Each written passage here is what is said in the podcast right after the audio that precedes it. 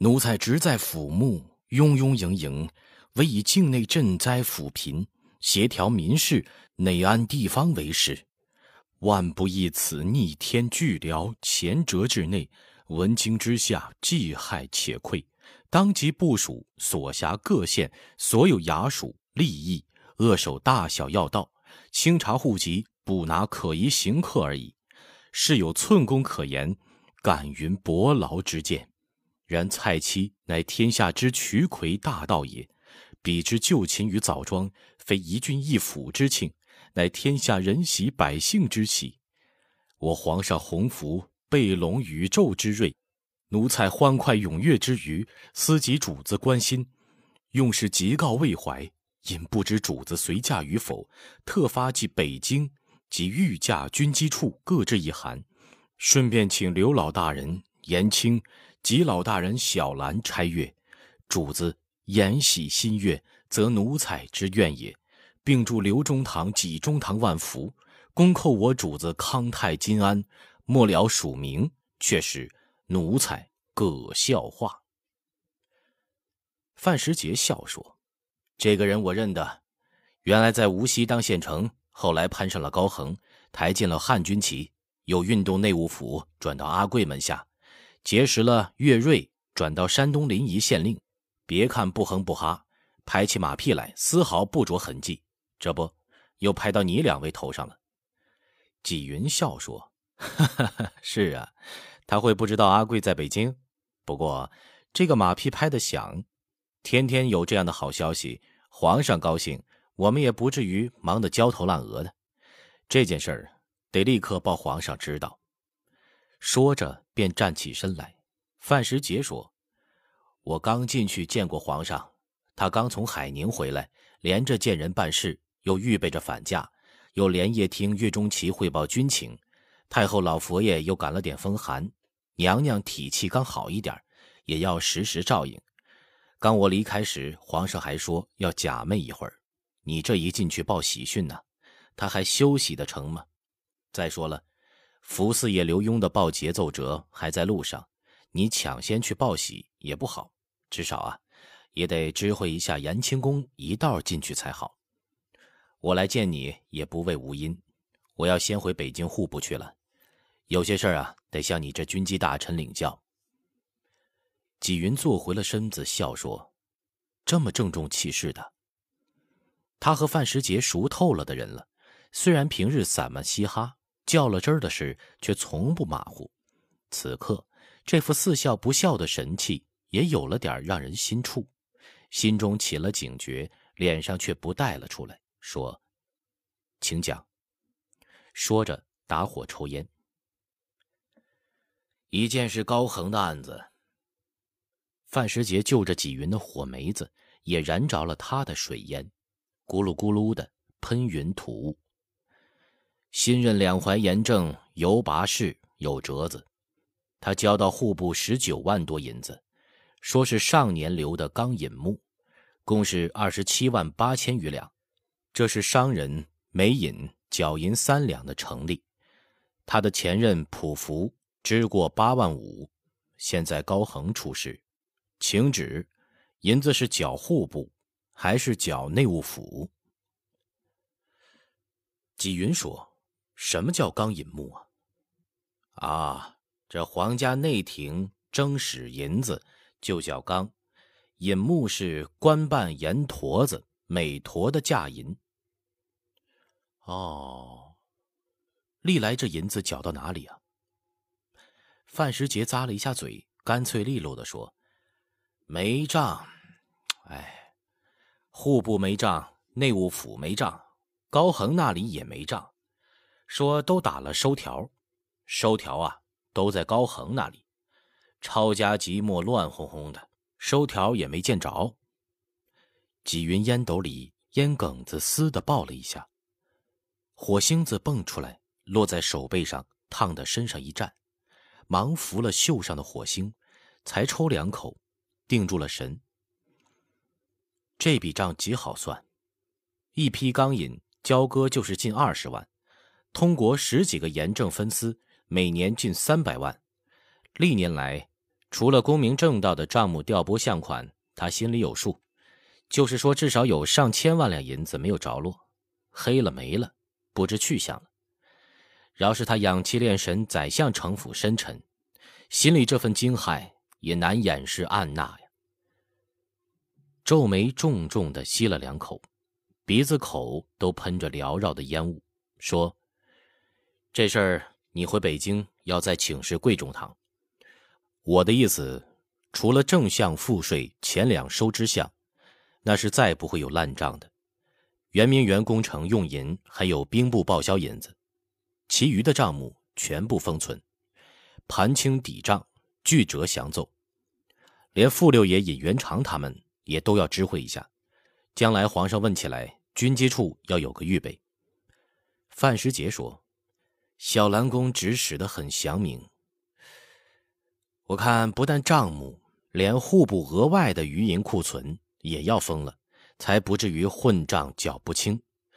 但这一来，圆明园支项有时就不够用了，内廷银子周转不开，仍旧要从国库里取。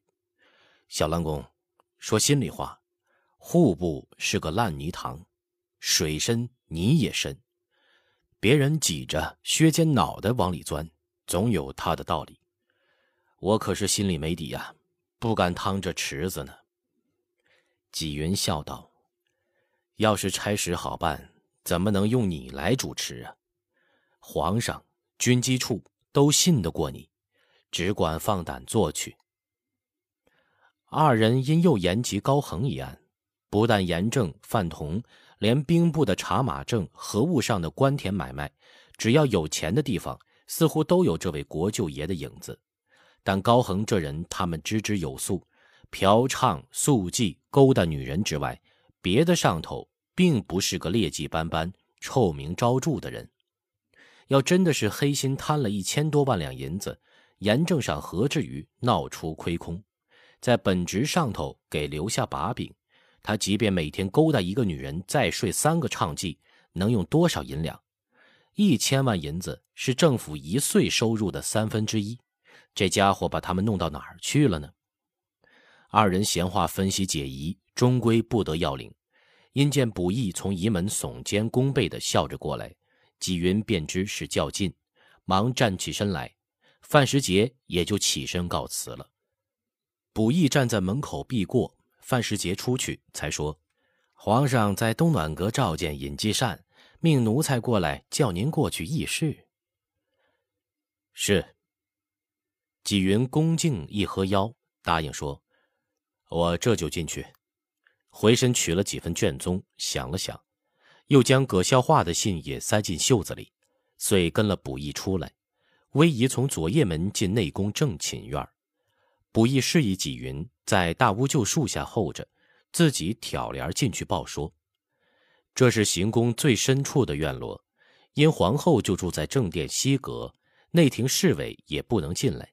满院寂静，花树葱茏，日影透过不算茂密的树干枝桠嫩叶间洒落下来，苔藓阴阴，光斑错落，啾啾的鸟鸣声时断时续。”低声唱和，反而更增幽深寂静。若不是院中飘散着的药香，廊上站着的太监宫女，偶尔衣裳窸窸微响，真有点进了古庙禅房修真之地的味道。纪云也是头一次到这处殿房，如此肃穆安谧的所在，他也不敢妄动，只在树下待命，一边目视冀中景致，心里思量着召见应对该怎样回话。一时见王八尺出来招手，便小心屈步上阶。王八尺小声说：“主子娘娘正在看脉，不必报名，说话小声点儿。”纪云点头，已有宫女挑帘，遂小心屈步而入。进到正殿，纪云才知道这里布置比别处大不相同。五营大殿正面两厢，周匝上下都是驼色金丝天鹅绒幔帐。将殿壁木得严严实实，幔帐外又一层明黄绣龙软缎遮了幔帐，地下铺着裁绒西洋羊毛地毯，也是明光色，足有一寸多厚，就是倒了底架，摔掉了茶盘杯盏，也不会有什么声息动静。纪云见正中三架屏风中设着玉座，弓速一扣，侧身屈步向东，又过两道木，才到了东暖阁外。此时才听见尹继善的声气在说话。想想殿中布置，原来是为了隔音，怕惊扰了皇后养病，正暗自嗟讶。暖阁里，乾隆说：“是纪晓岚来了，进来吧。”纪云忙闪身进去，伏地叩头说：“臣纪云恭请圣安。”起来吧。乾隆的声音闷闷的，像在头顶说话那么近。才五六天没见嘛，别磕头了。这地方头磕烂了也磕不响的。纪云这才笑着起身，却见乾隆盘膝坐在大木榻临玻璃窗前，案上朱砚双毫奏折翻卷散乱，没有批过的折子上还搭着一张地图。不但尹继善在，岳钟琪也坐在尹继善并肩处北边的屋子上，旁边还站着叶天士，还有洪昼，却是坐在南墙榻旁一张太师椅上。自他隔了王爵，一直不见外观。此地乍然相逢，纪云觉得比久违了的尹继善还要新鲜。因见洪昼向自己含笑点头，忙又打签儿说：“给五爷请安。”洪昼一笑，在椅上欠身虚扶了一把。乾隆说：“纪云坐到尹吉善下手。”叶天士，你接着说。是。叶天士恭恭敬敬的一叩头，双手一躬说：“皇后娘娘脉象里脉寸浮关如齿弱，表脉寸浮关孔迟滑。小的诊断与诸位北京来的太医实践一样，脉案都已呈皇上看过，但御医们的行方，小的真的是不敢恭维。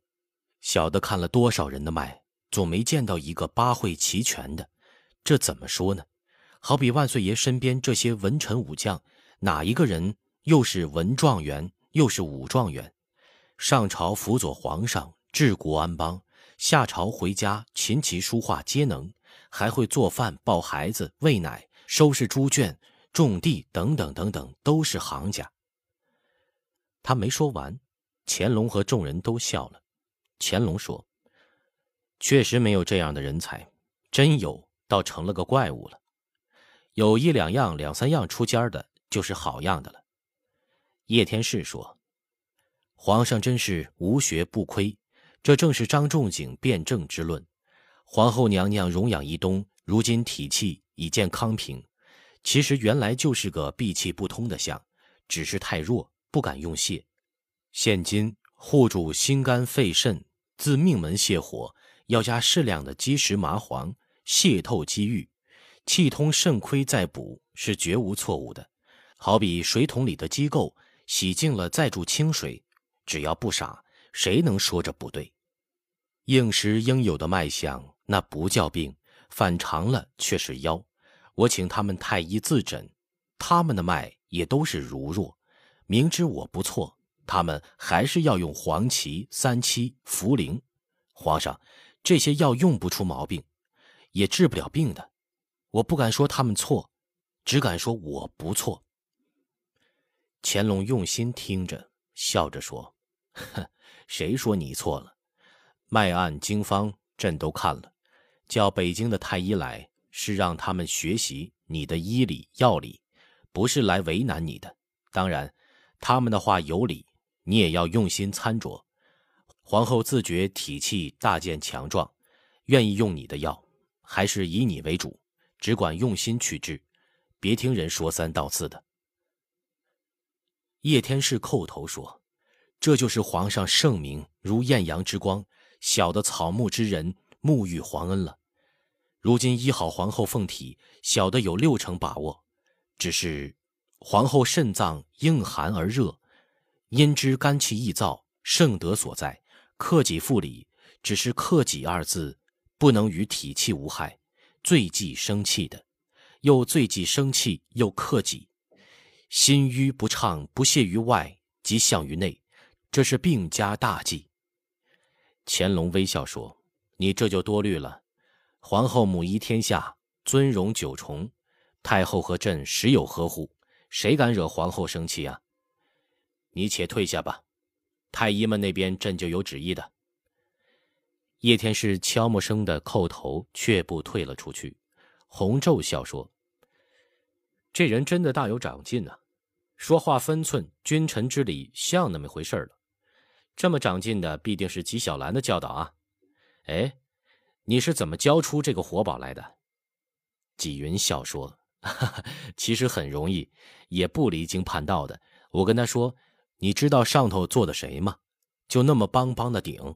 他说，我也晓得，跟皇上大人说话。”得温良恭俭让，只是说到医道上头，这臭嘴就没了把门的。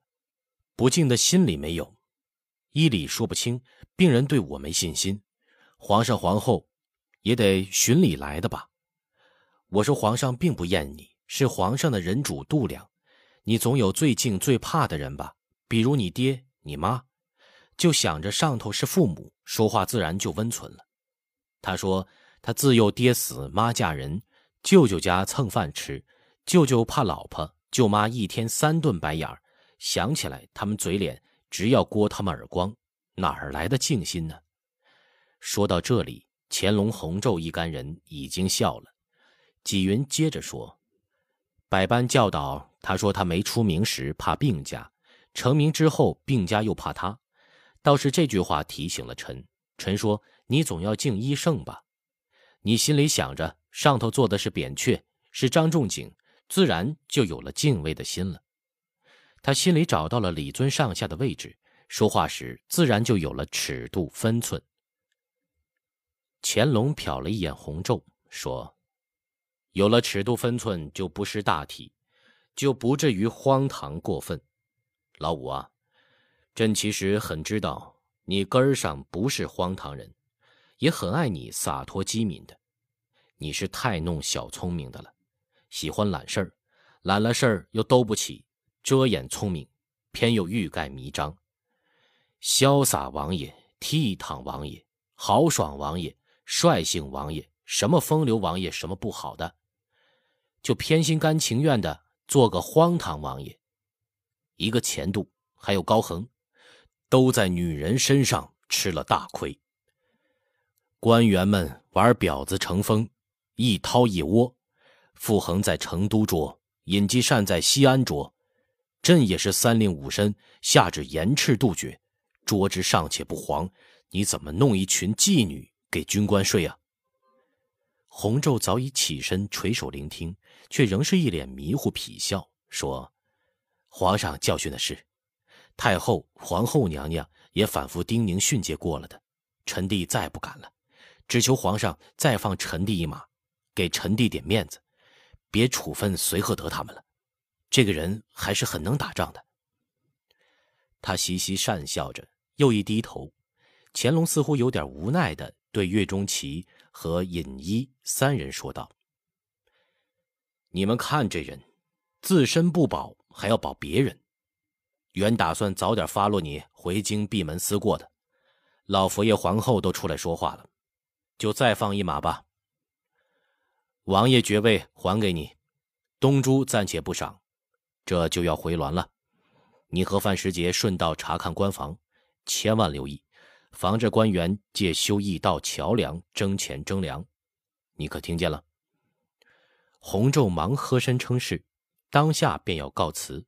乾隆摆手说：“且不要去，纪善还没说完，听听，如果京里有要办的事。”你回去心里也有个数。洪昼笑着又坐了回去。纪云自随嫁到南京，便已觉得乾隆待自己不似以前亲切关怀，军机处议事也少了调侃，极少见他像今日这样随和亲近、颜色温馨的。